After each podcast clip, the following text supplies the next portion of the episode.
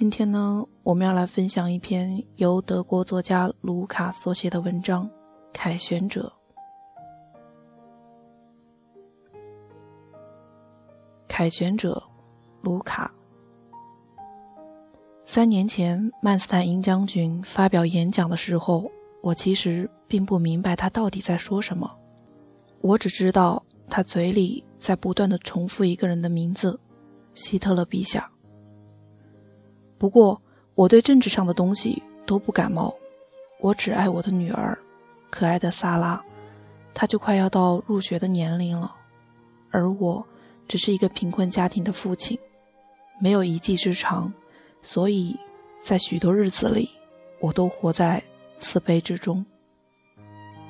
但曼斯坦因将军彻底改变了我的命运，他激情地诉说着德意志民族的优秀之处，讲到高昂处还冲下台与听众打成一片。我便是能与曼斯坦因将军近距离接触的幸运者之一。那一幕，我永生都不会忘记。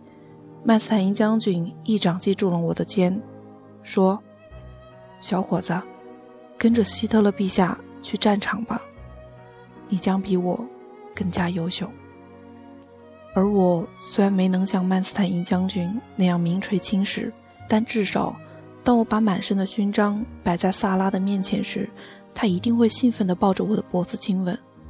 我爱我的女儿。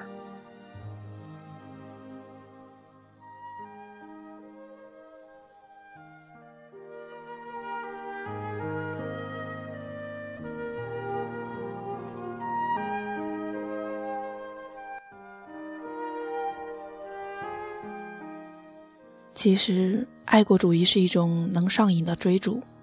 曼斯坦因将军的演说总是那么充满豪气，他的承诺让所有人奋不顾身，包括我在内。如果不是英格兰人背后的一袭，我的腿也不会中枪。那么，我或许还要追逐在德意志伟大民族旗帜下继续前进。我领到了一笔丰厚的抚恤金，你们一定想不到，本来我应该只能拿十万马克，但事实是白纸黑字上金额整整是他的十倍，一百万马克。这笔财富不仅能让我的萨拉顺利地完成学业，还可以让我的家庭再无后顾之忧。仅仅三年时间，加上一条左腿，能够换来一生的幸福，我觉得值。所以在回家的路上，我无数次的拿出那张领取单，简直不敢相信自己突然变成了百万富翁。原来征战他方可以带来一切，包括身份、地位、头衔、财富等。曼斯坦因将军说的没有错。什么是幸福呢？幸福就是每一个得意之人能拿起手中的武器，去给整个世界创造幸福。我准备给妻子和女儿一个惊喜，所以回到柏林后，我并没有通知任何亲人和朋友，而是在那个阳光明媚的中午，悄悄地推开家门，里面静悄悄的，但我依旧听出了萨拉的声音，她似乎在喊：“妈妈，我的房子建好了。”这个小家伙肯定又在玩积木游戏，他从小就喜欢玩，我悄悄地。走到了他的背后，想要抱着他冲进房内，他们一定会高兴的疯起来。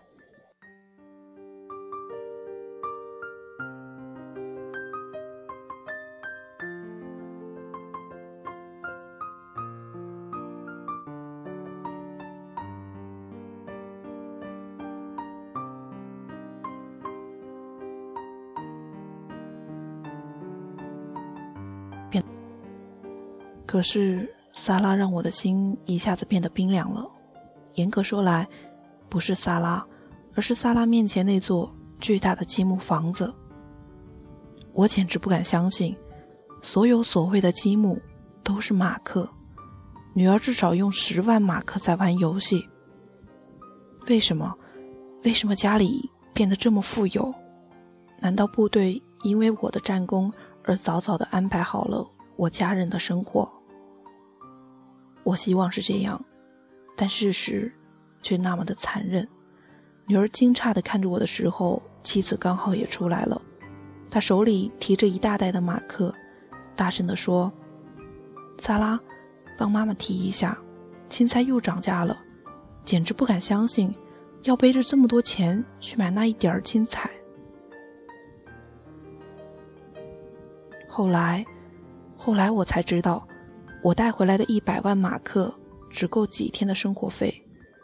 至于送女儿上学，就算有了钱，我想也没有了必要，因为所有的学校都已经停了。我的国家并不如想象中的如此好，所有的幸福原来都与战争无关联。相反的，德意志民族的优秀并没有在战争中得以传承。他差一点就要彻底毁灭。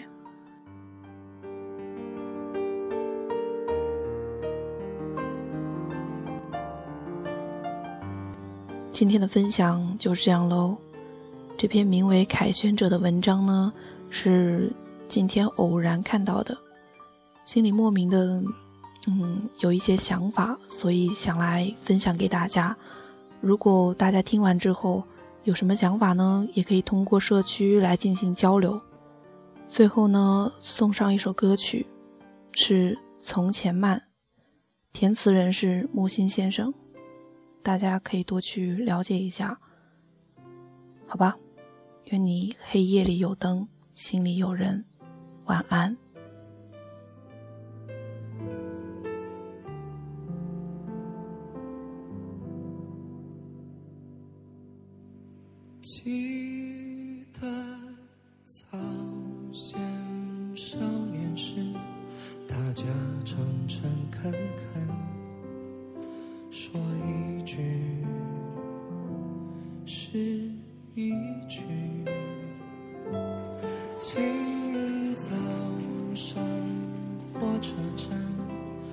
长街黑暗无行人，卖豆浆的小店。冒着热气，从前的日色变得慢，车马邮件都慢，一生只够爱一个人。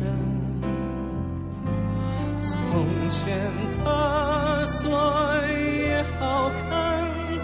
钥匙精没有样子。你锁了，人家就痛了。